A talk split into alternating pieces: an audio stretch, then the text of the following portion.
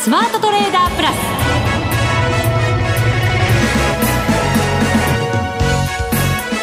全国のリスナーの皆さんこんにちは。内田まさです。この時間はザ・スマートトレーダープラスをお送りしていきます。この方をご紹介しましょう。国際テクニカルアナリスト福永博之さんです。こんにちは。よろしくお願いします。よろしくお願いします。はいさて日経平均株価ですが今日は小幅安で終わりました。21円飛び6銭安。22,451円86銭です。年初来高値更新して、はい、そして今日は小幅反落と、はい、まあいわゆる一服っていうやつですかね。そうですよね。はい。あのー、まあマーケットそのものはですねえー、もう本当にあの先週末ねあの米中の貿易協議、はい、先週木曜日皆さん聞きました？何でしたっけ？そう？何？そなんておっしゃいました？寂しい反応やめてくださいよ。お話したじゃないですか。なんかちょっとほらあのトランプ大統領はね合意したがってるんじゃないのっていう話をしたじゃないですか。なんか僕あのそうでしたか。あの大泉洋さんみたいになってましたけど。そんないいもんじゃないですねごめんなさい。でですね、はい、あの結果的にはその合意が、うん、まあ、あの部分的ではあったにせよですね、はい、あの合意が、まあ、なされて、まあ、そこから急ピッチで株価を上げたというのが、まあ、昨日まで。本当そうですね、はい、窓を開けて上昇してという感じでしたよね。そうですよね、はい、ですので、まあ、そこから考えますと、まあ、今日に関しては、まあ、5営業日ぶりの反落ということになりますけど、まあ一服って言っても本当にね、あのー、まあ小幅安。ただあの、トピックスはずっと終日、まあ今日一日で考えてみますと、マイナスでの推移ということになってましたから、はい。まあそういう意味でやはり、あの、利益確定売りがですね、結構やっぱりあの上値を抑えていたのではないかっていうのは、まあ、あの感じられるかなってところでしょうね。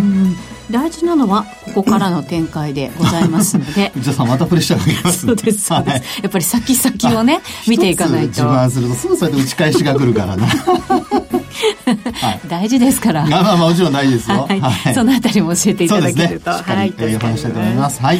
さあそれでは番組進めていきましょう。この番組を盛り上げていただくのはリスナーの皆様です。プラスになるトレーダーになるために必要なテクニック、心構えなどを今日も身につけましょう。どうぞ最後まで番組にお付き合いください。この番組はマネックス証券の提供でお送りします。スマートトレーダー計画、よーいドンさあ、それでは改めまして今日の日経平均株価21円飛び6銭安22,451円86銭。一方トピックスはプラスマイナス7.35ポイント、マイナス7.35ポイントの1624.16ポイントで終わっています。日経平均の下落率マイナス0.09%、トピックスに関してはマイナス0.45%となっています。はい。あのまあ、今日の本当に値動きなんですけど、まあ、朝方は売り系、あ、まあ、売り先行っていうんでしょうかね。まあ、売り物優勢で始まって、寄り付きが今日の、寄り付き直後が今日の安値になってますね。はい、そうですよね。はい。ということで、そこからは、あの、株価の方も本当にあの、一旦プラスに転じた後は、まあ、前日の終値を挟んでですね、よく言う、まあ、膠着状態というような、そんな状況になったかなっていうところですよね。はい。はい。で、あと、その後なんですけど、あのー、まあ、商いもですね、午前中はなんとか1兆円手前のところまで進んだんですが、うん、ええー、まあ、ここに来て2兆円はちょっと割り込んでしまったという状況でしたかね。はい、今日は1兆9233億円で終わっています。えー、3日間2兆円超えてきた後の久しぶりの4日ぶりの2兆円割れということですね。はい。ということですもんね。はい。まあ、なので、本当にあのー、まあ、商いもやっぱりこう、まあ、少ししぼんでしまったような形になってしまっていてですね、まあ、値動き的には、あのー、まあ、あその高値更新というところからすると、まあ、上等、まあ、上等区じゃないな、なんて言うんでしょうね。まあ、常日頃から、まあ、こういう場面はよく見かけるというね、はい、あの、すみません、言葉が出てこなかったですけども、というところかなという、まあ、今日一日でしたので、はい、まあそういう意味では、あの、ドル円もですね、ほとんど動いてないんですよね。ドル円現在が108円78銭79銭あたり、本当に今日は、あの、小さなローソク足で動いてる感じですよね。ねそうですね。はい。で、あの、まあ、ここに来てですね、本当にあの、いろんなことがマイナス要素だったものがですね、えー、プラスに傾きつつあるというのがちょっと面白いところなんですけど。ブレグジットに関しても。ええー、もうその通りですよね。で、あの、ドル円が、まあ、例えば、えっ、と、木曜日ですかね。あの、先週の木曜日から金曜日。まあ、少しこう、リスクオンになってですね、米中の貿易協議の期待で、えー、上昇して、まあ、その後108円の前半でずっと行ったり来たりという状況だったんですが、まあ、今週に入って、あの、先ほど内田さんの話にあったようにですね、えー、ブレグジット、まあね、合意だき、合意なき離脱回避というのが、まあ、ちょっと見えてきたというようなことになってですね。そっちに傾きかけてきましたかね。そうですね。はい、それが結果的にまあ、あの、直近の、えー、108円の60銭台でしたかね。えー、そのあたりを一気に上回って、まあ、90銭前後まで上昇する。まあ、そういうきっかけになったってとこですよね。そうですね。その108円の、まあ、ミドルぐらいのところというのが何度も抑えられてきたところで、その辺には大きな売りもあるんじゃないかみたいな言われ方をずっとしてきた、大きな節目だったわけですよね。そうですよね。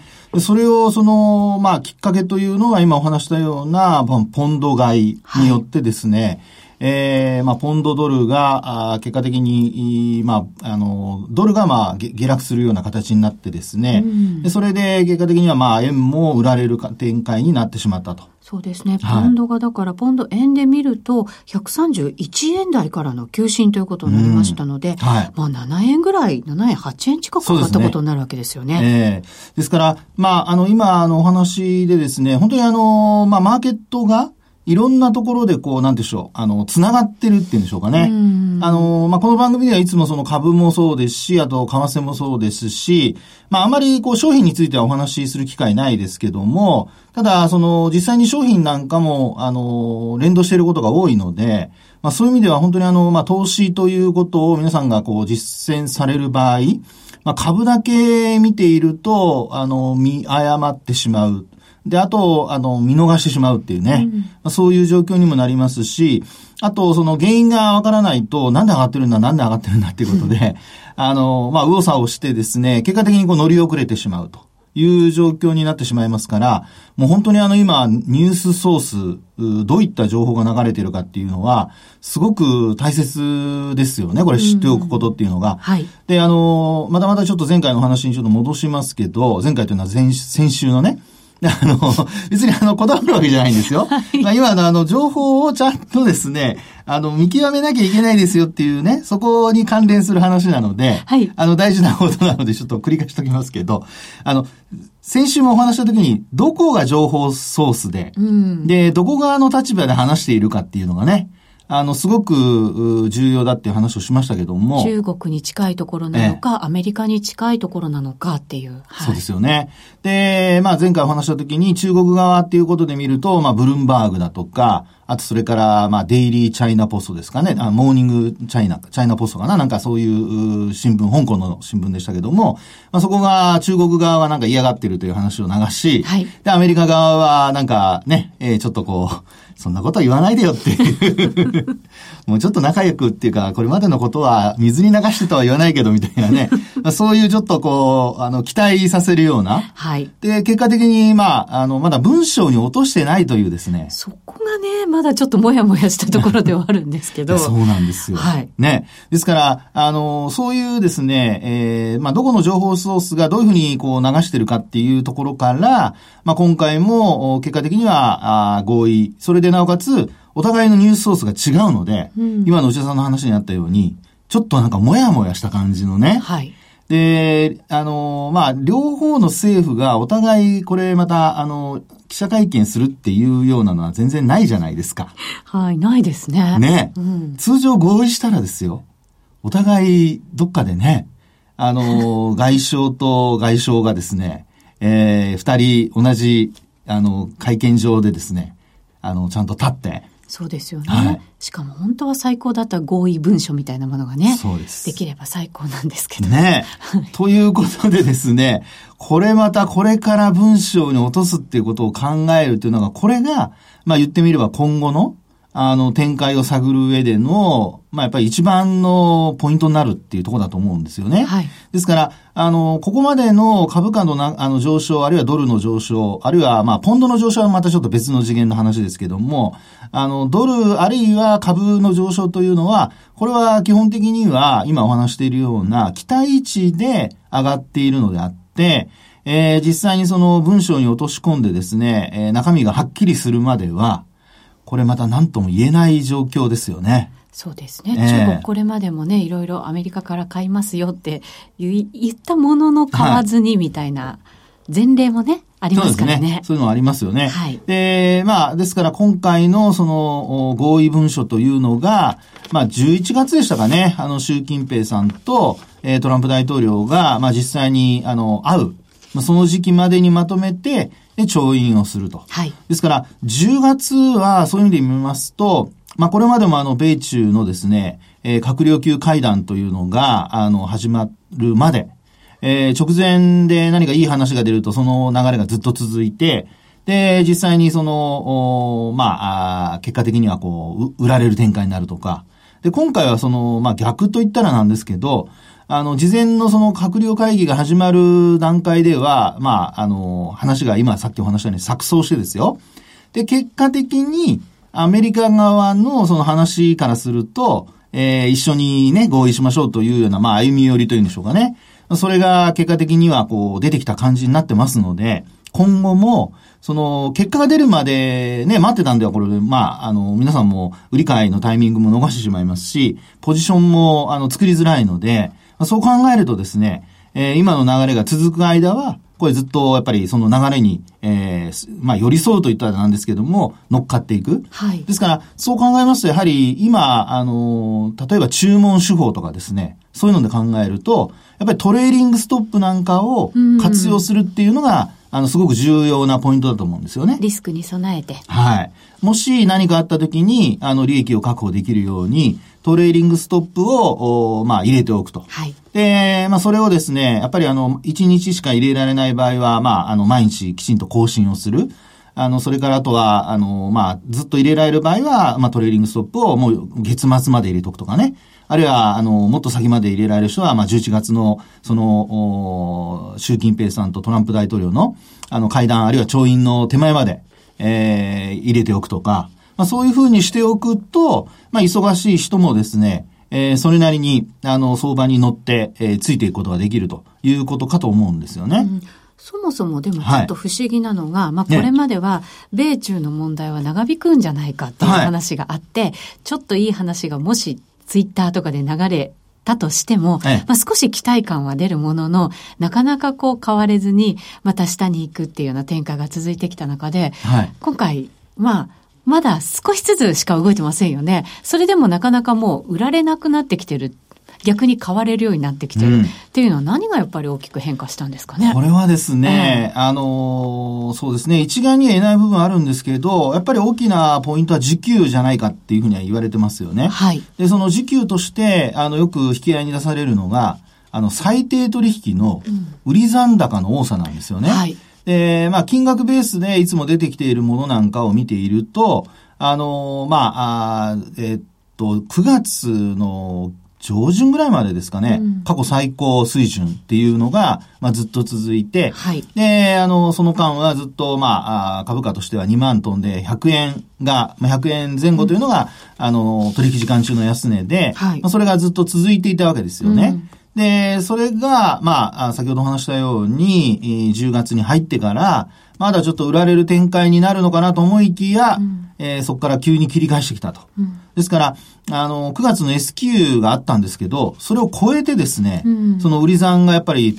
まあ、残っていると。はい。なので、えー、いわゆるその最低解消売りというふうになると、例えばあの、売り算が多くて、最低の回答を、まあ、合わせて持っていたとするじゃないですか。そうすると、あの、広がると利益が出るっていう、そういうパターンなんですよね。あの、先物と現物の差が広がると利益が出ると。はい。で、一方で、あの、まあ、売り算がこう膨らんでいて、差が縮まら、あの、えー、縮まってしまうと、これ逆にあの、買い戻さないといけなくなりますよね。うん、で、損失覚悟で買い戻さないといけないということになるので、マーケットが上がろうが下がろうが、縮まれば損が出ちゃうんですよ。なのでですね、はい、今、土田さんの話にあったように、売られると、広がるともう買い物が入ってくるという。はいうんなので先物が上がらなくても、現物なんかこう下げると買い物が入ってくるなっていうのは、その最低取引の売りのですね、えー、まあ解消買いっていうのがですね、一つ、こう、マーケットの支えになっているのではないかという、まあ、そういう見方はありますよね。需給によって。そうですね。ということですね。はい。えっ、ー、と、今日なんかも、東証一部では値下がり銘柄数の方が圧倒的に多くて、ええ、7割近い銘柄が下げてるわけですよね。はい。それでもやっぱり指数はなかなか大きく下げなかったというのは、やっぱりまだ買い戻しが続いてるっていうことになるんですか？そうですね。その可能性がなんか高そうなんですよね。ですから今日もですね、あの、まあ、引け間際というか2時過ぎぐらいの時の売買代金見るとそれほど膨らんでなかったんですけど、あの、先ほどお伝えしましたようにですね、2兆円には届かなかったんですけど、まあ、結構、あの、引け間際の進捗で見ると、1兆9000億円ぐらいまで、まあ、盛り返してきたような、うん、まあ、そんな状況だったんですよね。で、結果的に先ほどお茶さんの話にあったように、まあ、少し、まあ、あの、小幅安になってますけど、その小幅安になる中で、えー、下げたところを、そうした買い戻しが入ってくると。この結果ですね、商いも膨らむっていうのが、まあ一つその株価は押し上げないんだけども、下げるとあの買い物が入ってきたり、はい、あるいは引け間際のところ、ちょっと安いところでですね、なんか買い支えが入ったような形で、商いが膨らむっていう、まあそんな状況が、えー、今の株価の支えになっているのではないかというのがですね、ええー、まあ、時給から見た、その見立てということになるんじゃないでしょうかね。はい。そうすると、時給で今買い戻しですけど、この後また買いがしっかり入ってくるためには、やっぱり業績のあたりが、しっかりしてないとってことになると思うんですけど、はい、そうですね。まあ、中間決算の発表も始まっていて、ええ、まあ、小売中心に出てきてという状況の中で、はい、これ、どうなんですかね、スイッチしていけてるんですか？あの、業績いいものちょっと買われたりもね、もちろんです。してますよね。はい。ただ、あのー、やっぱり評判が高いというか、前評判が高い銘柄ですかね。これが意外と売られてですね、あの、前評判が悪い銘柄、まあ、要するに、あの、事前に売り込まれている銘柄っていう感じになるんだと思うんですけど、そういう銘柄はですね、あの、比較的、こう、株価しっかりっていうのが多いんですよ。はい。例えばですよ、あの、安川電機ですよね。はい。これ下方修正したんですよ。そうです。結構な率でしたよね、しかも。ね、これ、そこでですね、あの、下方修正した後の株価の動向を見ますと、あの、まあ、10月の11日にこれ一回安値つけてるんですよね。はい。えー、安値がですね、これが3000、えー、っと、695円。で、今日の終値がなんと4000円ですからね。そうなんですよね。まあ、外部環境の好転というかね、全体相場に押し上げられたところもあるんじゃないかなとは思うんですけど、やっぱりこれ、ちょっとやっぱりもう出尽くしみたいな感じになってるんですか？ねそれが一部、あの、今お話ししたようなですね、これにやっぱり日経平均採用銘柄でもありますし、あの、ひょっとすると、そうした日経平均採用銘柄は、まあ、日経平均に絡む、要は最低の解消外というんでしょうかね。はい。まあ、そういうのが入っている可能性はあるかなと。でちなみにこの安川電機って、はい、なんとこれ逆皮膚がついてるんですよね。ああ、なるほど。はい。はい、なので、まあちょっとね、専門的なお話で、あの、申し訳ないんですけども、その逆皮膚っていうですね、あの、売ってる人は金利を払わなきゃいけないという 状況になってますので、はい、まあ、そのあたりもですね、買い戻しにつながっているのではないか、あるいは下げると、あの、買いが入ってくるというね、まあ、そういう状況になっているのではないかということで、まあ、本当内田さんの話にあったように、やっぱりこれからは業績で、本当にあの、どのような状況になるかと、あとあの、まあ、後ほどあの、為替のところでもお話しますが、アメリカの景況感が、あの、遅すぎた合意にならないかどうか。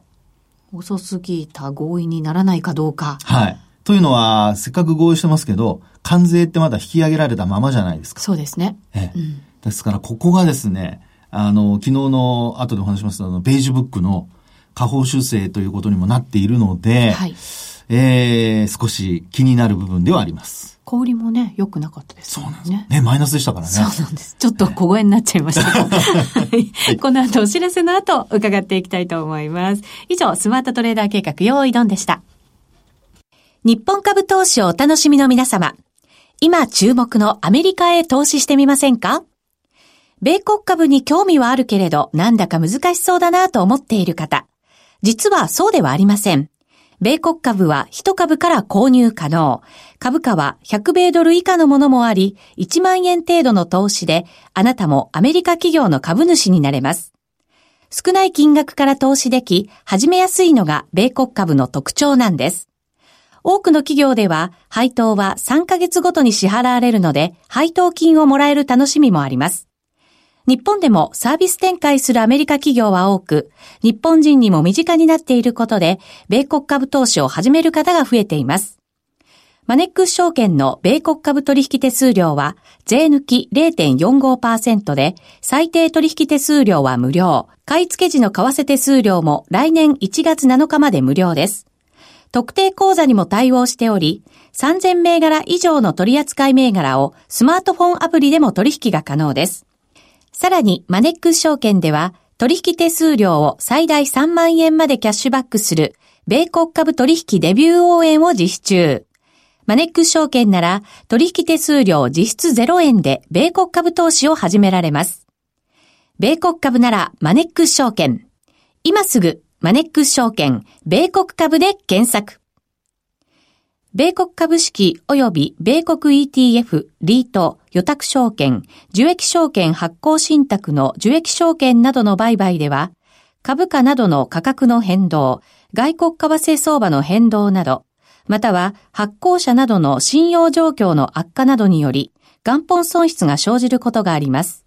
お取引の際は必ず、契約締結前交付書面を十分にお読みください。マネックス証券株式会社金融商品取引業者、関東財務局長、金賞第165号。ザ・スマートトレーダープラス。今週のハイライト。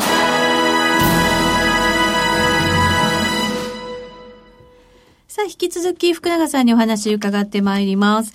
えっ、ー、と、前半では、まあ、買い戻しと、時給のところでね、全体的なやっぱりその買い戻しに動いているのと、プラス業績で、すごく売られちゃったものが出尽くしでまた買い戻しになってると。買い戻しプラス買い戻し。ね。結局買い戻しですか？いや、これね、ね外国人投資家の、やっぱり、動向でですよ。あの、まあ、6割、7割占めてるわけじゃないですか。はい。ね。で、そこで、その6割、7割の、あの、時給を考えるときに、まあ、彼らは本当にあの、いろんな、まあ、手段を、手段というか、あの、ツールを使ったりとかしてですね、えー、ポジション作るわけですよ。で、もちろんあの、ポジションを大きくして、で、ロットを大きくした分、あの、まあ、少ない利幅でも値段、あの、値幅が取れたりだとか、うん、まあ、値幅というか利益を上げられたりだとか、まあ、一方で損失もね、出てきたりっていうことにはなるんでしょうけど、まあ、そういうふうに考えるとですね、もう本当にあの、やはり、こう、機動的に動くと。はい。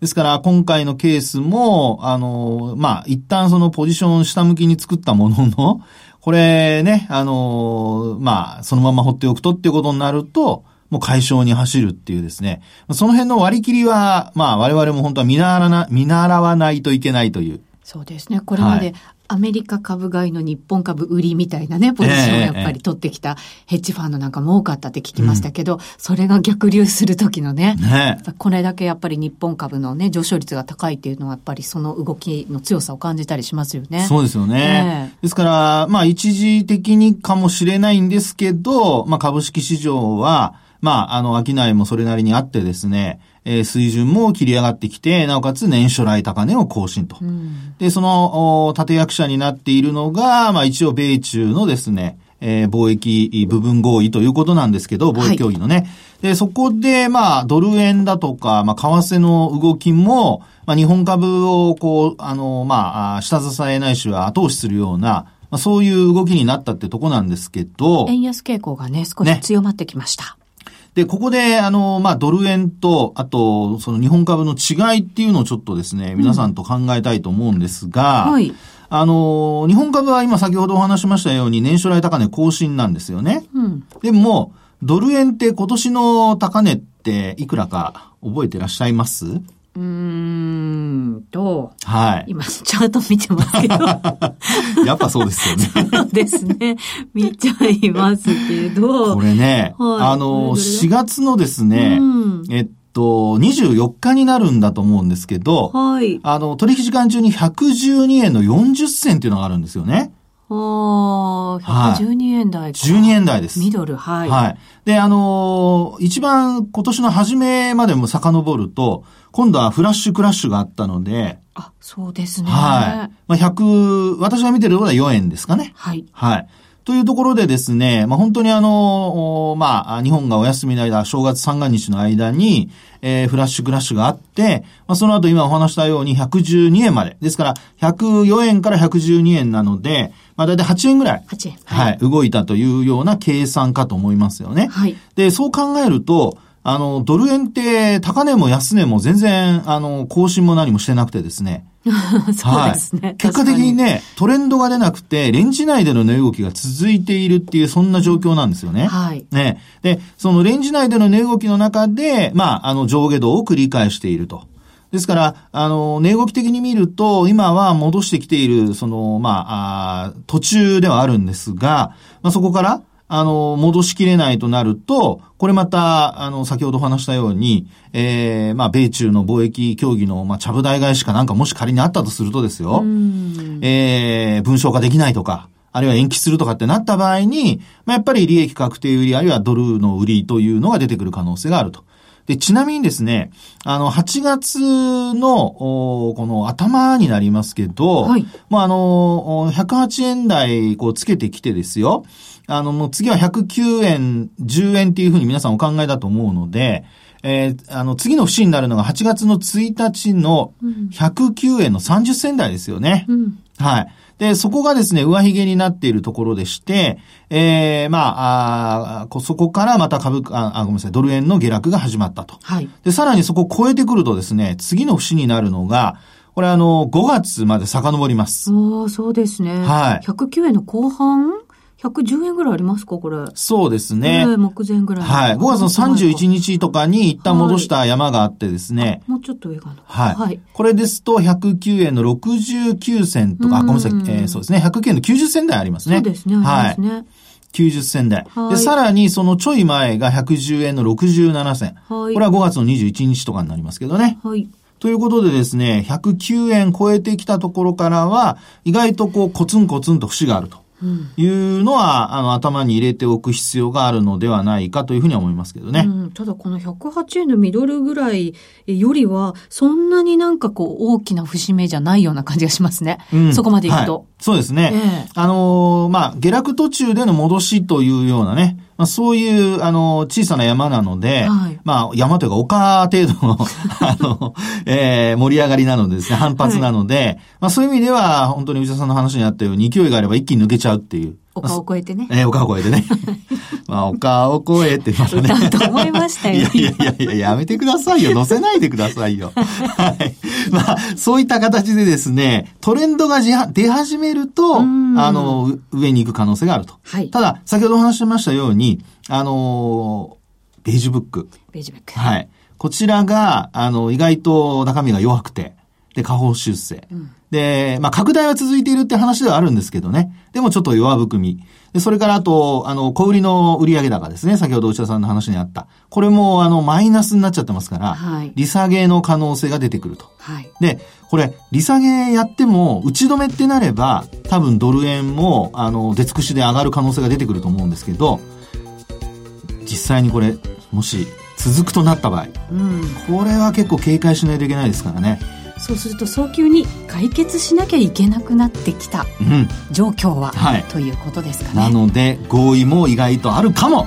そうですね、はい経済までちょっと影響が出てきたというところはいいのか悪いのか っていうね感じではありますけど、まあね、いい方に転んでほしいですね。はい、はい。ここまでのお相手は福永博之と、内田まさみでお送りしましたそれでは皆さんまた来週また来週この番組はマネックス証券の提供でお送りしました